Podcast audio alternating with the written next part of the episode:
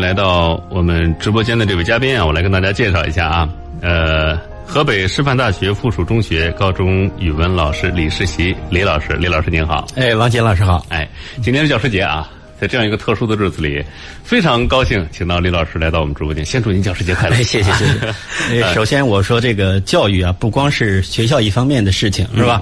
我们需要家庭啊、社会啊一块儿合力把这个教育做好。所以也感谢我们电台有这样一个教育总动员的节目。嗯，好，谢谢李老师啊，跟大家介绍一下啊。李老师呢是石家庄市优秀科研工作者，石家庄市学科名师，石家庄市骨干教师，石家庄市教科所高中语文兼职教研员。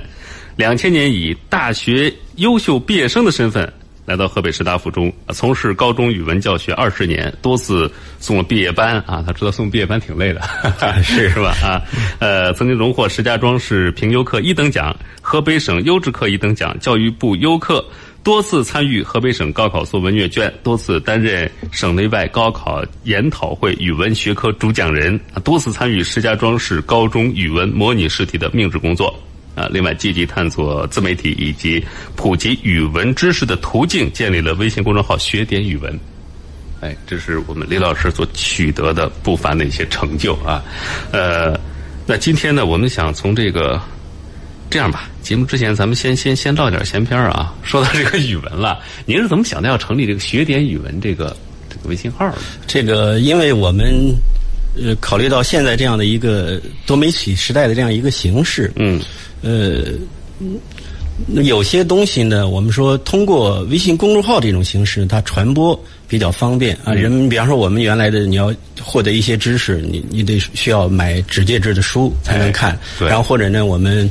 呃，或者听电台啊，然后看电视啊，这样的一种途径。嗯，那么现在手机这么普及，我们说弄一个公众号，就是能把人们这种零碎的时间、这种碎片化的时间，才可以充分利用起来。你像咱们做一个公众号，一一篇文章，可能两三分钟，两三分钟他就能读完。嗯，读完了以后，如果这个东西对他有帮助，他可能呃以后。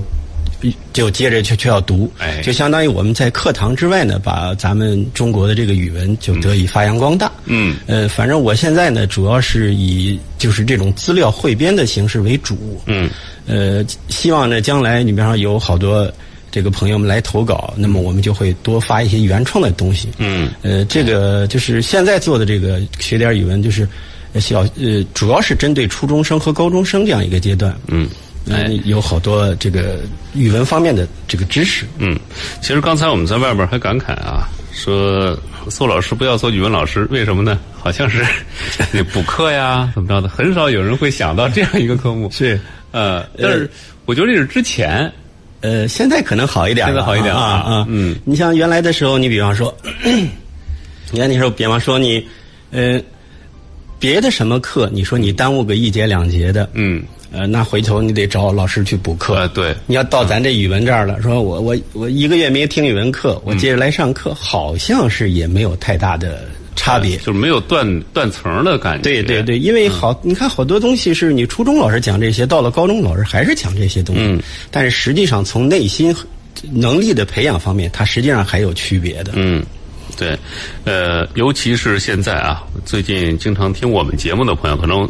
关注到我们经常会说一句话叫“大语文时代到来了”，啊，大语文时代到来了。呃，可以说，当然了，也是一个新的学期的开始，一批学生跨入了高三阶段的学习，听得好像很紧张啊。而且这一届高三呢，将来要面对的是什么呢？是新的高考语文的试卷，啊，包括一个新的考试的一个模式，好像从这届就要开始了。那这样，咱们先不管别的啊，先说这高考语文。呃，那李老师是不是经常也也也要分析这个高考语文试卷的一些个严格，它的命题的趋势？对我们，你像我们高中老师每年的这个高考试题，我们都特别想在第一时间就要拿到手。嗯，那没有纸介质版的，我们你比方现在网络这么发达啊，好多网站啊、公众号都在登这个东西，我们就得赶紧把这个东西拿到手，去看它跟去年、跟前几年的这个作文这个这个试卷啊有什么不同？哎。尤其是咱们社会上对这个语文学科超出了一般的这种热情，有这种热情。对，我们就开玩笑说，我说可能别的学科。现在好多家长都把知识都都忘得差不多了，就这个语文啊，就这个语文，大家还都都能看，尤其是这个作文，大家都要评价说这个作文出的好不好。如果我写，我要怎么写？这样的一个情况。哎，对，别的学科可能你毕业以后还还给老师，还的很迅速啊。对，但是语文，包括咱们说的范围更广一点，阅读是伴随终身的。对，这是一个事儿啊。那这样吧，我们先请李老师来给大家分析一下啊，就是看新高考语文。咱就是功利一点吧，说他从他卷子这个角度来讲，有哪些新的变化？呃，来给大家分析一下。好的，嗯，首先呢，我跟大家各各，因为我们现在这个呃听的观众呢，有好多是学生的家长，嗯啊，我先简单说一下这个我们明年，也就是今年的新高一，明年他高考的时候呢，我们河北省也是四天的考试时间，嗯。那么前两天呢是国家出的一些卷子，你比方说语数外这三门是咱们全国出的，嗯，呃，教育部考试中心出的。那么到了后两天是咱们河北省自己命的卷子，哎，因为因为王老师也知道，咱们现在都进行了这种选科，对，啊，走班制啊，选科，嗯，那么呃，物理和历史呢这两门科目是它是必选其一，嗯，呃，剩下的像政治地理啊这些科目呢，它是从四科里头去选两科，哎。嗯，那么这会造成各种的排列组合啊。那要是开全了的话呢，应该是十二种。嗯，然后呢，在后两天会把我们河北省要考的卷子，一天要考三科，两天把这六科考完。那么孩子只选择其中的三种来考。嗯，但是这个时间是比较漫长的。对，呃，也也家长也就再多揪心两天。那 现在咱们就两天就结束，家家长得到时候得揪心四天。嗯。那么说到咱们语文，呃，因为这个，咱们先说一个背景哈，嗯，就是咱们河北省呢是从二零一八年开启了这种最新的这种高考综合改革，嗯，那么它呢属于全国第三批高考综合改革的试点省份，那么现在呢，我们的这个新高三呢，他就是在二零一八年开始上高中上的高一，嗯，那么所以到他们明年的时候。就用的是咱们新高考的试卷了。哎，那么这个试卷呢，它跟以往的试卷，跟我们今年河北省用的试卷还是有一定的区别的。嗯。那么好在呢，有别的省份今年呢，它已经进入到了这个新高考试卷的这个时代。嗯。所以我们有有可借鉴的东西了，可以参考啊。对，咱们可以参考它。对。所以这个事儿呢，对于我们来说，河北省的考生来说是一件好事。嗯。所以呢，我们就今天就主要对着今年已经实行新高考的这个省份来说一说咱们这个高考试卷的变化。嗯。那么，在咱们河北省之前呢，这个山东啊、海南这两个省，它从二零一七年开始的时候，就在高中的起始年级，也就是我们通常说的高一，就开启了这个新高考综合的改革。今年啊，是他们第一次高考。嗯。那么这两个省呢，今年的高考试题呢，是由咱们教育部考试中心命制的。嗯，王鑫老师当年考试，他考那个卷子，咱们都是教育部考试中心给定制的，对吧？统一下来的。是因为咱们河北省好像没有这个自主命题的这个权利，对，是吧？呃，好像咱们在这块也不是很热心啊，因为咱们 咱们离北京比较近啊，嗯，所以这个权利估计就不放给咱了。对，那个时候最喜欢做北京卷啊啊，然后当然主要还是还是这个全国卷啊，对对，就是你做做惯了这个全国卷，你做一套北京卷调剂调剂啊，是吧？提升一下信心。是，因为北京卷你想想，它是针对北京的那样的一个一个一一个一个学生情况啊，跟咱不太一样，所以所以王尔他自己也知道，他就是调剂一下而已，是吧？他主要还是做全国卷，实际上我们也是。那么他这个。教育部考试中心今年给山东跟海南出的这个卷子啊，呃，这个山东卷现在已经啊在市面上广为流传了啊，好多这个出版机构出的这个试题汇编呐，那都都已经有了。嗯，但是呢，这个海南卷据说因为保密措施做的比较好啊，到现在还没有出来。嗯，所以我们说，你看人家琵琶女还千呼万唤始出来呢，是吧？他就。他就始终就不出来，哎呀，不出来，这个是个事儿啊。到目前为止，就是咱们海南卷见不着啊，所以我们只能拿山东卷做例子啊，来跟大家说一说。嗯。那么，因为这个，我们从最简单的地方开始说吧。啊，说这个高考这个总分是没有变化的啊，还是一百五十分啊。这个新高考它它这个分值也没有什么变化。嗯。那么它还呢，该跟之前我们用的这个，我们现之前用的卷子呢，我们说叫全国卷，也就是全国。呃，这个大多数省份用的卷子，嗯，因为有些个别的省份它是自命题。刚才王鑫老师说的北京卷，北京北京北京它自己命题，对吧？嗯，还有江苏啊、浙江这些省份，他们自己命题。嗯大多数的这个省份还是咱们自己就是国家给出题。嗯，那么它呢，还是包括四道大题，分别是呢现代文阅读、古代诗文阅读、语言文字应用和写作。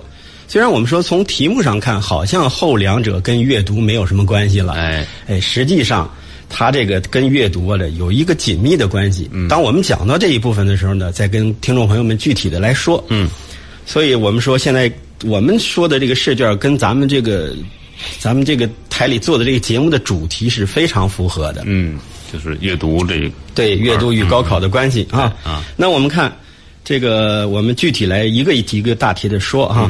第一大题呢，它是一个现代文阅读的一个题，这个分值呢三三十五分，哎，不少。不少不少。王鑫老师，您？我那个时候最怕的呀，其实是现代文阅读。现代文阅读。啊啊，然后就就怎么说呢？古文那时候我自己感觉还可以，呀，古文还可以，就现在问就那个小阅读三个选择题的那个，对对对，选择题。最让我出头的就是这个。对这个小阅读题啊，好多考生都发愁，就是这个题，有的时候你特别认真的去做了，跟你不太认真的去做，还有这个从答案的正确率来说，好像没有太大的区别。对对对，然后有时候还怀疑自个儿说，怪了，我学了这么多年语文，怎么就读不懂还是现代文？嗯嗯，是因为什么呀？就是因为这个现代文，它不是说就是。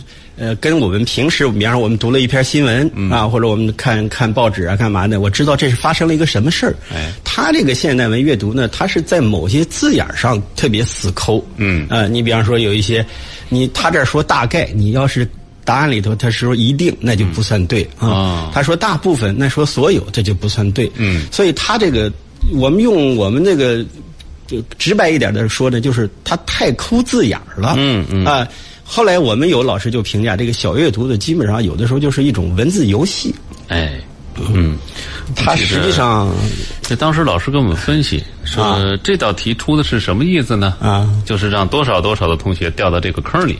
啊，扣你几分啊？这这是以前的说法。对对对，现在也差不多啊。现在就是说，你想我们这个老师回头不是回头了，就现在都已经跟学生都讲过了这种设题的套路、陷阱之类的。哎，但是，呃，这个你你你你揭露了他一百个套路，他还可能有第一百零一个套路在等着你，是吧？在一个坑在等着你。所以这个题有的时候是不是不是太好做？嗯。那么我们接着往下说啊，这三十五分的阅读，刚才王老师说了，王老师说最出头的就是那小阅读，对对，小阅读。嗯，现在呢，就是呃，我们是以山东卷为例子啊，以山东卷为例子。那么它这个小阅读呢，现在进行了一个扩容。嗯啊，原来王老师跟我我们高考的时候，那小阅读只有一篇对啊，就一篇就一篇那么现在呢，就是零零二零年的这个全国卷呢，这个小阅读，它是有一篇为主，一篇辅之这样的样一个形式出现的。它出现两篇，两篇议论论述类的，就是就是用我们白话就是议论文吧。嗯啊，它这个论述类的。那么完了以后呢，它根据这两篇文章来出了五道题。嗯。那么这五道题呢，就有我跟王鑫老师，我们俩都挺怵头的那个选择题，选择题啊，那选择题部分。对啊，然后后来呢，还有两两个题呢，它属于简答题。嗯，你比方说，让你说一说，哎，这一部分文章它的一个行文的结构。嗯，啊，它是怎么论述这个问题的？那这样的一个情况。嗯，还有的呢，比方说。你把这个文章，我给你介绍了一个新物种啊，或者一个新物质，你把这个物质简单的给我介绍一下啊，它让你有一个概括综合的能力。嗯嗯。呃，这个我们说，呃，还是不错的一种考验学生的能力的一种方法。这个变化挺好的。嗯嗯。那个，这是一个现代文阅读一。嗯。那么是，那么我们原来的时候呢，就是我们河北卷，包括今年啊，包括今年的河北河北就用的是全国卷。这个全国卷呢，它还有一个叫实用类文本阅读的。嗯。呃，之前王鑫老师那个时代应该考的是传记。对。是吧？传记就写一个人，然后完了以后好多事儿，然后让你概括这个人的他的有一些特点啊嗯，呃，他都做过什么事儿啊，像这样的。对，那么现在呢，这几年这个传记已经就不再出了，出的是新闻。新闻完了以后呢，到到今年的山东卷儿我们会发现，就实用类文本这个地方已经淡出了这个考试的范围了。嗯啊，它不再考了。嗯啊，他就把它去掉了，然后把它的一些题型和考核的这个方面呢，他就挪到了刚才咱们说的那个小阅读不是加了两加了一篇吗？嗯，挪到这儿，然后还有一些东西呢，就挪到了下边我们要说的这个现代文阅读二，也就是说我们现代文阅读呢分着两大块儿一个叫一，一个叫二。嗯，一是什么呢？一是论述类的文本阅读。哎，哎，二呢是我们这个文学类的文本阅读。嗯，那文学大家一想哦，这听众朋友一想文学，我想想啊，戏剧呀、戏剧啊小说呀、是吧？嗯散文这些都算是文学类。文学类嗯啊，那么这个呢，就是它相对于来说，那个论述类文本来说，它的可看性是比较好的。嗯嗯那你就是我们家长，可能我们不用做题，你你把这个文章读一读，也是一种乐趣。嗯是吧？大家比较喜欢读的文体。对对对，你比方说你读哎小说哦，读完这以后哦，这样是什么样一个人物，然后他们做了什么事情，然后他这个故事的主题是什么，这个朋友们都能了解个差不多。然后散文可能它稍微难度大一点啊，因为散文它用的一些文笔啊，有的时候它不是那么直接的给你说出来。对啊，呃，可能相对来说了理解起来呢稍微的难一点，但是也也也可以啊。而尤其是我们说有有好多这种散文的文笔非常好，那么。呃，家长有的时候，你比方发朋友圈的时候，引一段发到那儿去，是吧？对呃，说的都特别好的那个，你看，实际上那基本上都是散文里头出来的东西。嗯，哎，其实我觉得这个好像现在现代文的阅读离咱们学生和家长的生活是越来越近了，嗯、对，这种感觉。这个就是他们现在就是高考命题，这个这这些专家们就认为，就是说我们的做的这个试卷呢，要贴近生活，贴近学生。哎，哎，让学生呢，就是从一个比较熟悉的这样一个文本里头，嗯去考核学生的一个能力。哎，我看王老师发现了这一点啊。对，我觉得这一点是怎么说呢？我觉得像之前考试，可能更多的在出题上，就是说你你得读懂这篇文章以后，抠抠字眼儿啊。现在不一样了，就是你得经过一个大量的阅读，熟悉各种文体以后，你才能对它有一个比较好的一个掌握。就是平时的积累好像更更强调一点。对对，你得平时做好阅读的积累。嗯嗯对，这是现代文阅读的一部分。对，啊，现代文阅读。那那第二大题就是那第二大题就是这个古代诗文阅读。有啊，古代诗文阅读，刚才王岩老师说了，他比较喜欢这一块我比较喜欢这一块这一块这个这一块呢，实际上虽然我们说这个当年啊，我们有一个省里头考试，他出了一个题目叫做说中学生学语文啊有三怕，嗯，呃，一怕文言文，二怕写作文，三怕周树人。这个周树人，咱大家都知道啊，这是鲁迅的原名，让？鲁迅先生原名。这三怕，哎，很我觉得这很有道理。啊，是吧？首先，文言文可能很多同学觉得离我们生活有点远。对，因为他文言文的这种语言呢，他因为经历了那么几千年的这种发展，你包括我们现在考的，就是说我们清史稿是不考的，嗯。啊，因为离咱们太近，有些历史事件啊，可能还没有一个最后的定论，嗯，它清史稿不考，我们考的最近的这个历史类的文本、文学类文本就是明史。嗯。啊，嗯。那么，所以说呢，它离我们好几百年了。然后你比方说要考个《史记》，就离我们好几千年了。嗯。啊，你像这样的文章，可能我们读起来会有些困难。嗯。但是呢，咱们这个高考的这个文言文呢，它它就是有一个原则它就是它也知道太难的东西。考生是读不懂的。嗯啊，他说有一个就考你浅意的文言文的理解，嗯，他特别强调浅意。哎，你比方说，王鑫老师，按您的理解，您觉得这个浅意在哪一点上能够体现出来？我觉得就是常用的一些字和词的翻译解释，对对对，在这里边会有体现，是对吧？您看，我觉得其实我们那时候最怕的还真不是这个啊怕的是考什么文言文里边的虚词。啊，虚词啊对对对，那个更难，更更费劲啊那个更费劲。这个啊，因为那个呢，实际上你考虚词，你甭看它是考虚词，嗯，你这个虚词它放的这个位置，嗯，你必须考虑到前面和后边的这些词的含义啊，对，对搭跟它搭到一块儿，它是个什么意思？哎所以说考虚词不仅仅是考虚词，是考你对 这整句话的一个理解，对吧而？且你还挺不好讲。对问老师说这是一个连起连接作用，学生可能还问为什么他在这儿起为什么起连接作用？你得跟他呃前面后边你跟他说啊，这个是前面一个动作，后边一个动作，这才叫这个连接啊。那你看，你像刚才王王老师说的，就是你看你考了一些常见的这个词语，嗯，包括词语啊，包括一些句式啊，是吧？都可以啊。那么还有一个潜意的特点，就是说大家都知道啊，这个古文呐、文言文这个范畴啊太大了，嗯。那么我们高考呢，它就是，呃，有一个很明晰的指向，它就是说什么呢？我考试的文本基本上都出自二十四史。嗯。啊，我们家长都知道，二十四史是从《史记》开始的，到《明史》结束的这二十四史。嗯。因为我们说刚才说过了，这个《清史稿》呢，它还叫《清史稿》，哎，所以它不算是最后的。定格的著作，嗯，呃，如果你要把清史稿非要加上的话，所以有些版本、有些书店做的这个丛书，它可以叫二十五史，嗯，但是官方认证的，就是我记得是这个清朝乾隆给定的，这这叫二十四史，这是咱们这个这个优秀的历史文化，哎。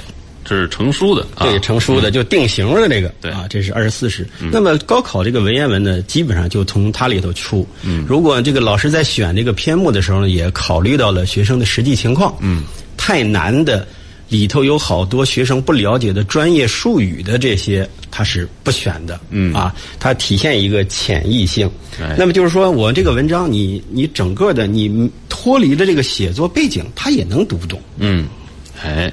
啊，这这挺挺照顾大伙儿的，对对，这这 这已经很照顾大伙儿了，是吧？嗯，而且他还是什么呢？他选的这个文章吧，就是没有什么特别的，就是那种不不太常见的表达，他的表达也是比较这个常见的那种啊，它是典范的一种文言作品。嗯，那么我们要是研究这个这个近些近几年的这个高考的文言文，我们会发现呢，就是他这个呃。唐宋元明的这样的历史，他选的比较多一点。呃，但是去年有一个特例，去年呢三套卷子都选的是《史记》啊啊。那么咱们这个教育部考试中心做了一个分析，说这个这这三个人都有闪光的点啊。你包括这个这个吴起啊，包括商鞅啊，这都是属于。改革的先锋，嗯啊，说了这个这个，就是每个人身上都有可取之处，有人们所可学习的地方。嗯，那个我们现在这个文言文的阅读啊，呃，我记得在我从教这二十来年里头，好像只有一年选了一个反面人物。嗯。嗯，然后其他的都是一些正面人物，啊，就是这个人做官做得好，对老百姓很爱护啊，说这个将军这个忠于国家呀，是吧？平叛了一些这个叛乱啊之类的，都是正正面的形象啊。用咱们现在的新词叫正能量，正能量，正能量啊。其实你看这些人也是大伙儿在平时，如果你阅读量够的话，对。那么你肯定会接触到这些人。是你比方说，咱们今年这个山东卷就考了一个左光斗，嗯啊，这也是明朝历史上很著名的人物。哎，啊，那么如果你平时学历史的时候，都应该能接触到，嗯，对吧？所以说，我们说刚才王老师说了一个概念，我们特别认同，叫大语文的概念啊。实际上你在干什么，或者你读历史啊，或者你去逛街看到一个招牌的时候，实际上它就是已经是在对你进行一种文化的熏陶、语文的熏陶了。对对。对，嗯，那那么我们说这个文言文阅读这一块儿啊，它实际上并不是太难啊。我们就举咱们呃山东卷的例子，它有呃五道题啊，五道题，它有一个断句题。我们大家都知道，我们读古书的时候，古书是没有标点的。嗯啊，那我们在高中的时候，这个有一篇文章叫《诗说》啊，他提到了说，这个这个孩子们学学读书怎么办呢？是老师教给这个。孩子们句逗，也就是你点点点点点点标点符号。对，就是他咱们那个标点符号就俩，嗯，一个是点儿，一个是圈儿，圈儿啊，一个是圈儿，呃，挺好玩啊。那个圈儿呢叫做句，那个点儿呢叫逗啊，就类似于啊，咱不是说完全等于啊，就类似于咱们的现在理解的那个逗号句号，嗯啊，就是短的停顿和长的停顿。哎，你看，但是呢，古书有的书上呢，它是。添加了句逗的，嗯，就是你你看印刷的这个竖版的这个书，它有有有顿号啊，有点儿啊，有有圈啊，有句号。但是有些书啊，没人整理的话，它是没有标点的，嗯。啊，所以呢，咱们现在就是说，为了培养咱们这个考生对这个文古咱们中国古代文化的一种接受能力，嗯，哎，我把这一段我我就不给你加标点啊，让我给你拿这个分隔符给你切几刀，说你看我哪个断的对。嗯嗯，这种考核方法，王鑫老师和我，我们当时高考的时候没有经历过。我我们也没经历过，是吧？没有经历过这个事儿。这个是，但是我觉得你要想真正掌握就是古文的这种精髓，句读这一块不能对，不能丢了啊！你这最基本的一个东西，你这句话，你看，包括我们说有的好好多时候我们看那个《三国演义》啊，就罗贯中写的《三国演义》，发现哎，这个地方怎么这两个人名这么接近呢？啊，对。后来后来有专家就指出了，实际上这是在他们。停顿的时候出了点小差错，实际上这是一个人就冒出来俩人，是吧？呃，这个题挺好玩啊，而且呢，它都是选择题，然后你通过四个选项的对比呢，答出了一个答案来，也不是特别难。嗯嗯，那接着还有一项我就听，就诗古诗词的诗歌的阅读，呃，这个好像我们那时候主要是背诵啊。啊，咱们这古诗文就是一个背诵啊。这个这个，我们说说古诗文啊。这个我们说说这个这个诗歌的鉴赏或者古诗文。这个古诗文呢，呃，经历了好多的这种变迁的一个考核。那么我们现在就是从二零零几年的时候开始吧，嗯，呃，他就专门的对一个诗进行一个欣赏，嗯，然后呢，他那个时候呢，曾经有一段时间啊，很长一段时间，他呢是两个简答题，就是他没有选择题，嗯。王鑫老师做做题的时候，应该好像是两个两个选择，是，应该是两个简答，两个简答。零几年的时候，应该是两个简答，对吧？好像还有背诵和默写。对，哎，诗歌的后边就是背诵跟默写。对，嗯，那他这两个题呢，后来演变演变到现在成了一个。选择题跟一个简答题，嗯，呃，貌似从难度上降了一降低了，降低了。那么对孩子们这个高考得分呢，也是一个好事儿，嗯。啊，所以我们现在做起来也挺有意思，嗯。那么你像刚才王岩老师说的这个，就是主要背的那个，那个专门有一个考核，叫这个名篇名句的默写，嗯。对，那么 这个王晶老师跟我所处的那个时代呢，还有一个非常让我们头疼的地方，因为有些东西它是课外的要求你背的。哎，对，就是你你老师会印好多的片子说啊，背啊，这个都是范围之内的东西。对啊，结果现在呢，我们说很好啊，这个国家也替咱们考生着想。嗯，那么他就会给你规定的背诵的篇目。嗯。就就从这些篇目里对它固定的篇目里头去出。你比方说，咱们刚才跟大家提到的一个海南省跟山东省哈，这两个省他们在二零一七年的时候啊，国家就出了一个文件，让他们按着某某某的这五十八首的诗歌和散文去背。嗯，实际上这个五十八五十八首或者五十八篇这是什么东西？这是当时那个国家的那个二零一七年的那个新课标啊。嗯，还没有成型，没有定稿。哎。他这个初稿的时候选了五十八篇嗯，五十八篇那个这意思就是说你们按照这个新课标的要求去背吧，嗯，所以导致的现在好多老师啊搞不清楚，说明年咱河北省的这个名篇名句默写就背诵这个到底是背多少 是吧？说是跟山东一样啊，还是怎么着啊？在这儿我们也跟大家说一下啊，这个。因为我们河北省的考生，他在高一的时候用的还是我们这个课标实验版，就是课标它分实验版和正式版。嗯，他当时还用的是这个实验版的教材，这个课标编编写的教材。哎，所以说呢，你学的什么，你就按什么去考背诵。嗯，所以呢，我们就是说，各位家长，您听记住一个数据，就是六十四篇六十四篇啊，这六十四篇。呃，挺有门道嗯，我们高中呢只学十四篇，啊，剩下的剩下初中的啊，初中的。所以你看，这样对我们孩子这个压力相对来说小一点了。对对对。啊，你要是说等着今年咱们河北省的新高一，咱河北省新高一用的是咱们部编本的新教材。嗯。那要是从今年这个考生，他三年以后参加高考的时候，他得按着课标要求的，他得背六十篇儿。那都是咱高中的篇目，嗯嗯，所以说现在的这新高一，我们说收收音机前如果有新高一的这个学生家长，您得督促着自己家孩子把这六十篇课标规定的六十篇都得好好把它背一背，多读多背，对，多读多背，而且一定要通篇啊，就是题目和作者不要落下。我吃过这亏，是吧？这很有意思一个小插曲。啊，呃，登鹳雀楼。啊。然后背得很熟啊，嗯，但是那天只给了一个题目和作者啊，背吧，一下就蒙圈了。这这这是这是哪一句？谁能给提个前一句，我们好接？没有，就一个题目。这想了半天想不着，下回来一翻哦，白日依山尽，黄河入海流。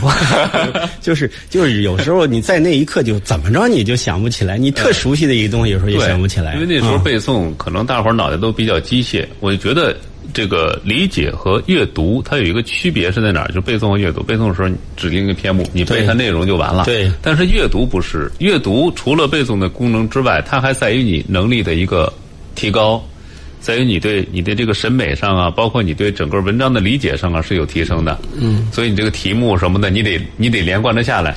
就俩人一拆开，完了 对不上号了。你看王鑫老师要是现在去参加我们的高考，他这道题肯定能得分。为什么呀？我们现在这个高考的背诵有相当大的篇目是要结合着理解来的。哎，你比方说，就刚才王鑫老师举这个例子啊，就是这个登鹳雀楼这个，人家会问你，表现了一种。这个登得高看得远的两句诗是是什么？哎，是什么？你得想哦，就那四句诗：“白日依山尽，黄河入海流。”那就是“欲穷千里目，更上一层楼”呗，是吧？你登得高，你就看得远了嘛，是吧？所以他这个呃默默写这个这个这个名篇名句默写，他也是实际上带有对这个诗歌本身、这个文章本身的鉴赏、理解、阅读这个能力啊，所以他也是挺好。对，我觉得说到这儿，大伙儿听众朋友可能还能理解啊。这为什么呢？这好歹是正儿八经的题，啊，呃，有有点理解。但是后边我们现在说到，呃，语文的应用和作文的时候，这个我觉得应用在写作文嘛，最后一篇作文占的对对对高的对啊。那这个可能大伙儿就作文这个情况，现在有有有什么新的趋势和变化？呃，作文这一块呢，我们说这个家长也都知道啊，就是说我们。最热的呀，最讨论最最最热的就是这个作文。嗯啊，这个作文，我们说这些年来它一直，首先从分值上讲啊，嗯，它这个一直是六十分。嗯啊，那么这个作文，咱们因为咱们这个二零二零年呢就不再出，就是我跟大家普及一下，就是说咱们考试呢有一个这个指导性的叫东西叫做考试大纲。嗯。那么教育部呢，就是规定从二零二零年开始呢，这个考试大纲，包括对考试大纲解释的一个叫考试说明，嗯，它就不再出了啊。就是说以后呢，就是以课标为准来进行我们高考这个试题的命制。嗯，所以说呢，我们现在拿到的最新的考试大纲和考试大纲说明就是二零一九年。哎，那么我们跟听众朋友们说，您比方说二零一九年这个考试大纲对。作文，也就是写作这一块有一个什么样的总体要求呢？他说，你要能写论述类、实用类跟文学类这三类的作文。嗯，那么文学类和这个论述类，刚才我们跟王鑫老师我们做节目的时候已经跟大家介绍了一下啊。那么我们现在呢，重点的来跟大家说一说这个实用类文本啊，实用类文本。嗯。那么这个实用类文本呢，考试大纲里头，它举了四个例子，一个叫新闻，一个叫传记，一个叫报告，一个叫科普文章。那么我们在前些年的时候，他就呃考这个传记，那么这两年呢又考新闻，啊后边这个报告跟科普文章呢，它是在一些小题里头偶尔会有涉及。嗯。那么到了这个二零一七年呢，国家制定了一个叫做。普通高中语文课程标准啊，这是一个正式版。就刚才我们说实验版、正式版，哎，到一七年的就是正式版的了。正式版的了呢，他就对这个实用，它不叫实用类了，它改成叫实用性文章。嗯，那么他提到了什么呢？就是说这个实用性的文章呢，分为这个三类。一个呢，就是我们社会交往类的，就是你你跟别人之间你要语言的沟通啊，你要交流。嗯，那么他，你比方说，你你会谈。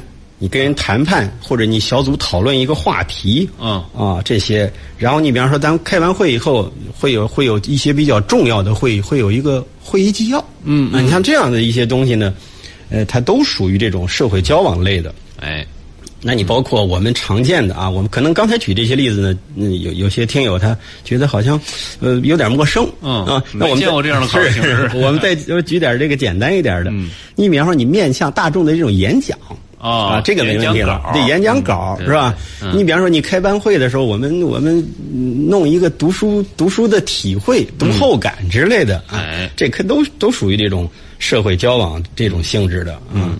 那么，你比方说，你你呃，我们都都知道，现在这个钟南山啊，获得了我们最高的这个奖项啊。那么。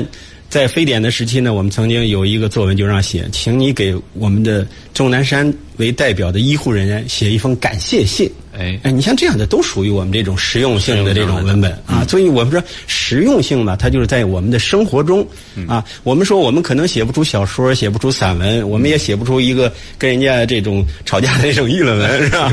啊，但是我们说你写个感谢信啊，写个什么的，写一封信啊，这是呃肯定没有没没有问题的，对吧？哎，这是一块儿。再有一个呢，就是说这个它这个还有一个分类呢，就是说它包括这种新闻传播类的，这跟王鑫老师就是就跟我们这行当就行当就接上了啊。那你比方说新闻、通讯、调查、访谈、述评啊，主持电视演讲啊，跟讨论啊，网络新闻体啊，嗯，这些这些都都是啊，都是。那么。还是那句话，就说这个新闻通讯啊，这两年考的比较多，嗯而且我们今年这个全国卷还考了对钟南山的一个访问，一个访谈啊，它也属于这种新闻的传媒类的这个。嗯，再有一个呢，就是知识性读物类的，你像一些说明文啊，一些科普读物啊，社会这个通俗读物，这个你看我们说，它在这一块啊。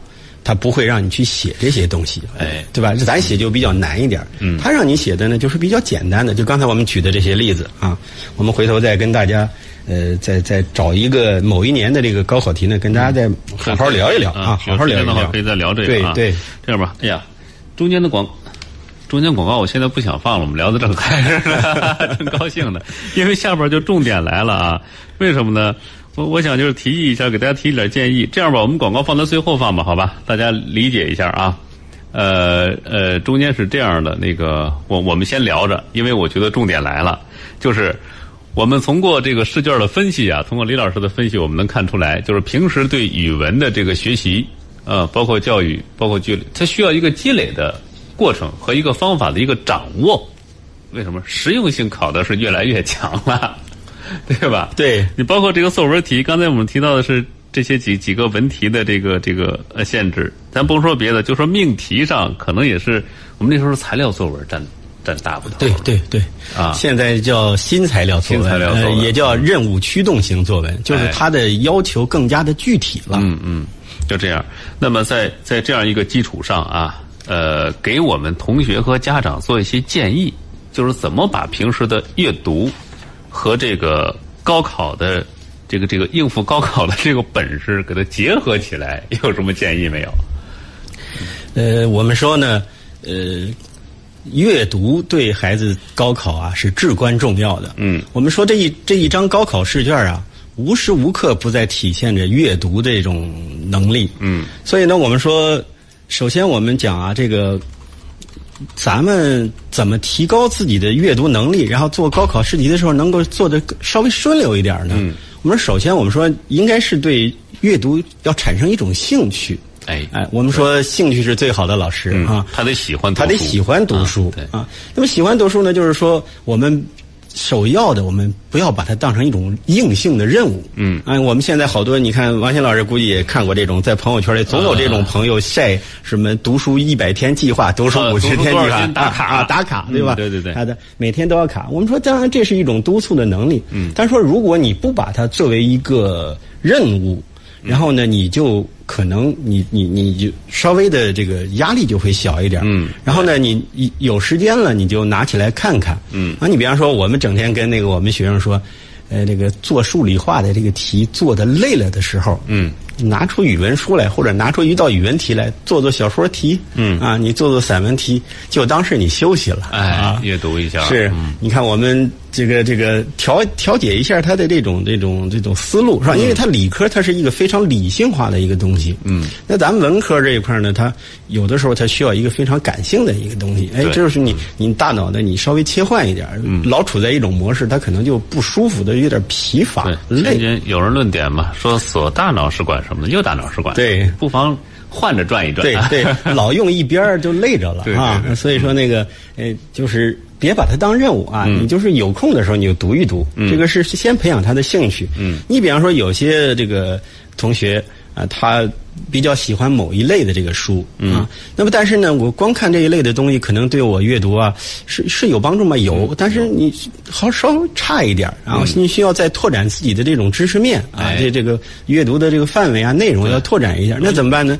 那你就可以试着这么着干啊。这是这个是这个当年的这个考上浙大的一个学霸给分享的这样一个经验哦。他说什么呢？他说你买书的时候啊。你买一种自己喜欢的，嗯，买一种呢自自己不是怎么很喜欢，就是可买可不买，嗯，但是这个书呢对于自己很重要，嗯。啊，对，尤其是对你高考很重要的时候，哎，你你买上一本，你把这本看完了。就看那本，就看那本吧，是吧？你反正也是买了两本了，对吧？啊，你你再扔了又不不好意思，是吧？或者你借书的时候也可以这样，你借一本自己喜欢的啊，你借一本，或者你看的时候先看那个自己不喜欢的，你看了一会儿觉得我实在不想看了，你再把自己喜欢那本再拿出来再看啊，这么一个情况。哎，啊，这是学霸推荐的，对，学霸推荐啊。学霸还说什么呢？学霸说。你你你看完书以后，你总得有自己点想法吧？对，是吧？你不管是你就是说浅的呀，还是深的呀，总之你有一点自己想法，你就时不时的你做一个笔记，做一个记录，嗯，然后呢，然后你可以从这个自己的记笔记里头看一看，哦，原来我我对这个东西可能是比较浅显的一个认识，嗯，通过我阅读，通过我对其他方面的一个知识的积累，我再过若干呃时段以后，我再看。嗯，这边这本书，或者说跟它类似的一本书，我会发现啊，我的认识不一样了。哎，嗯，我的认识在提高。那么，你你每回你你你看这个的时候，你就觉得哦，现在的我已经不是过去的我了。哎，嗯，你像我我我们现在翻叫照片一说。啊，多少年多少年前的我多帅多帅，现在都成这样了 啊！你像咱们这回给王鑫老师我们传的我那个海报的那个照片，都是我零九年的照片，所以所以他们开玩笑说，你要去电台，你见了王鑫老师，老王鑫老师看一说，哎，这好像不是那个嘉宾呢，没认出来是吧？开玩笑，嗯，所以说你看你这个不一样，嗯，你。阅读能力提高了，你再回头再看自己，你就觉得哦，原来那时候我好稚嫩呢，啊。啊，原来原来我也有那么个傻的时候啊，所以这个这就是我们。但但是其实你背后是什么呢？背后是你能力的一个提升，对你提高了能力了，对，嗯，随时记录自己的想法，对，把自己的想法都记录起来，嗯，对。你你这是就是说这。这几个呢，主要就是说让自己喜欢上阅读啊。然后后边呢，我们再讲的这几条呢，就可能就是应试性就比较强了，功利化一点，功利化一点了啊。说那个，我们大家，你刚才也跟大家介绍过了，说咱们这个语文的这个试题分为四大块嘛啊，这个现代文阅读啊，古代诗文阅读啊，还有语言文字运用啊，还有这个这个写作。那么。有些东西，为什么有些同学对这个文言文不那么怵？有些同学就非常怵，就因为他知识积累的问题。嗯。那么，如果你呃在这个阅读的时候，你积累一定的阅读的能力啊，你比方说，我我好好的去去学看一看这个，我们当时啊，我们呃。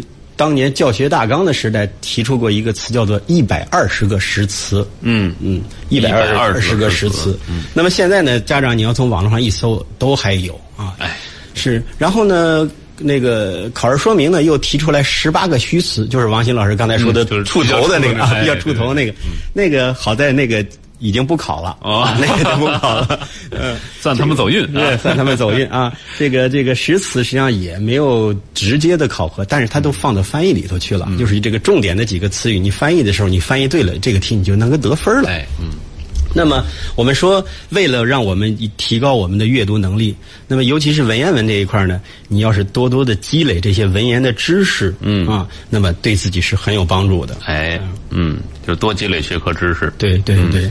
其实我我认为啊，跟他提个建议，就是呃，我不是学霸啊，学学渣，但是我觉得很有感触的一点就是，我们读古文的时候，可以从一些唐诗词的鉴赏啊。古文美文的这个欣赏啊，你把自己沉到当时的环境里面去阅读，抑扬顿挫啊，找到一个自己适合的这种节奏，慢慢意境出来了。对对，哎，你看我们王鑫老师这个嗓音就适合去读诗歌、读古文嘛，是吧？呃，就是说这个语感是我们文言文学习文言文的时候，或者说我们文言文断句的时候，一个非常有用的一个一个手法、一个手段哈。哎，你去读，你你你把我们。呃课本上或者某一些地方的这个文言文你读了，你它有你就会有一种语感，你就知道哦，在这些地方它是要停顿的，嗯，对吧？那么当我们拿到一个新的材料，一新的一个文言文材料的时候，你看哦，到这儿肯定是要停的啊，因为从我的语感我已经把它给推出来了啊，对，然后就有帮助。那刚才王鑫老师提到这个词典的事我非常赞同这个事情。呃，这个咱们国内在八几年的时候。就就开始就出这个鉴赏类的词典，嗯，呃，尤其是哪个词典是就比较说受大家欢迎的，就是上海词书出版社，啊，嗯，对，这个家长们可以记住这个这个出版社叫上海词书出版社。啊，他出了一系列的这种鉴赏类的这个词典，他最先出的一本书叫《唐诗鉴赏词典》，哎。哎，这个这个词典出了以后，就火透了大江南北。嗯，然后他请的这都是专家，就教授、大学的教授约稿。哎，啊，然后说你给我写一篇鉴赏文章啊，这个版本您您调最好的诗歌的版本，然后您您您给我这个写个鉴赏文。约了好多的名人，你像我们学学中文的，我们一看这些名人，高山仰止的这些人啊。然后呢，我们孩子要是拿一本词典，你甭说我都买了，因为它有系列好几十本呢。你看，你拿拿一本唐诗的，或者一拿一本宋诗的，嗯，你去读一读，哎，你会发现，你可以从这些写文章的这鉴赏者的这个文章上面，你可以呃更好的帮助你理解这些诗词，嗯，然后你也会学到一些诗歌鉴赏的方法。哎，咱说句说句不太好听的话啊，就是有的时候我们那个出高考的模拟题，嗯，我们也是参考借鉴人家这个专家的这种赏析出这个题。你比方说。这个表达了什么样的心情，是吧？人家赏析里都都写的可清楚了，都有。让我们就呃拿过来，有的时候就连改造都不用改造，就直接就可以用了。是，所以说你看，你你你把这个鉴赏要看好了，实际上是一个很有帮助的事情。哎，这是一项啊，积累积累，这个很重要啊。嗯，还还有什么比较功利的建议？大伙儿都爱听这个，这个 都爱听功利的哈。我们那我们就再说功利的哈。这个实际上你要说这个。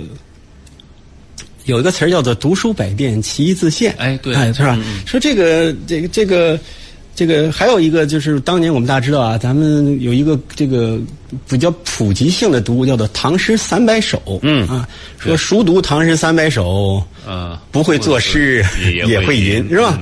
那么所以说呢，实际上你怎么才能够提高自己的，尤其是就是应对高考的这种呃阅读能力？嗯。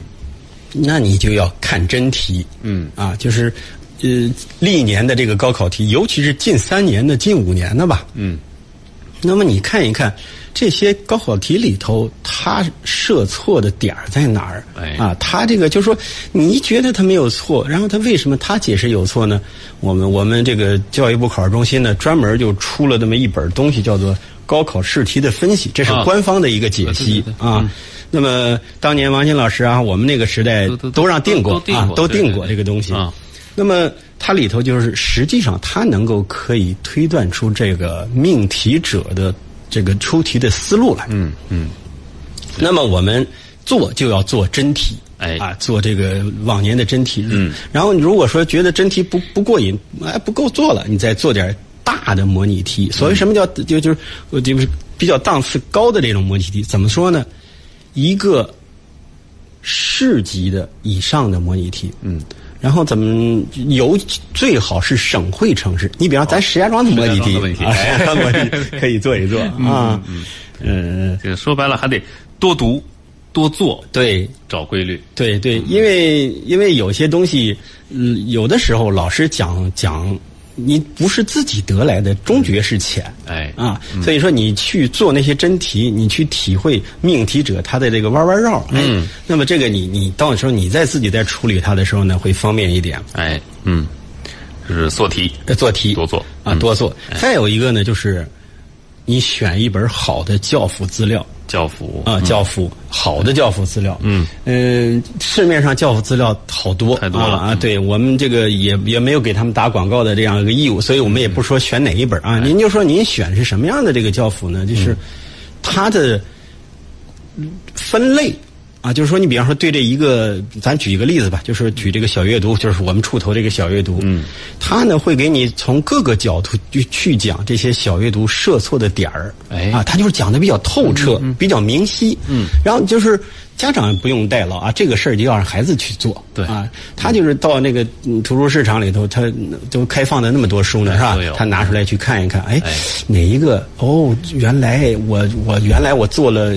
三套题或者五套题，我这个题都错，哎，结果发现人家一讲这个知识点儿我都会了，对，哎，那就那这他的，教辅就适合他了对，这就是啊这教辅就是适合他的，所以这个家长不要代劳啊，让孩子自己去挑一个。你看，如你就刚才我们刚才说那多做题，你多做题你不是也得需要教辅，但是你不能要那种就是纯纯习题集的那种嗯啊，有要有讲解，要有做要有题可以做的，这样你就是花一份的钱把两刚才我们讲两点都做了，是吧？都做了这样一个事情实。在不行怎么办啊？请教一下自己的老师，对，守尖教辅教的多了，守着老师呢，你还不问问是啊吧？老师尖教辅见的很多，对啊，经验很丰嗯，富。所以说我们我们不推荐啊，我们不推荐。就说你您要觉得说跟孩子让孩子去问问自己老师说，老师我想着做一点题，老师您给我推荐一本本，可能老师就不给你推荐，老师对拽给你一本书。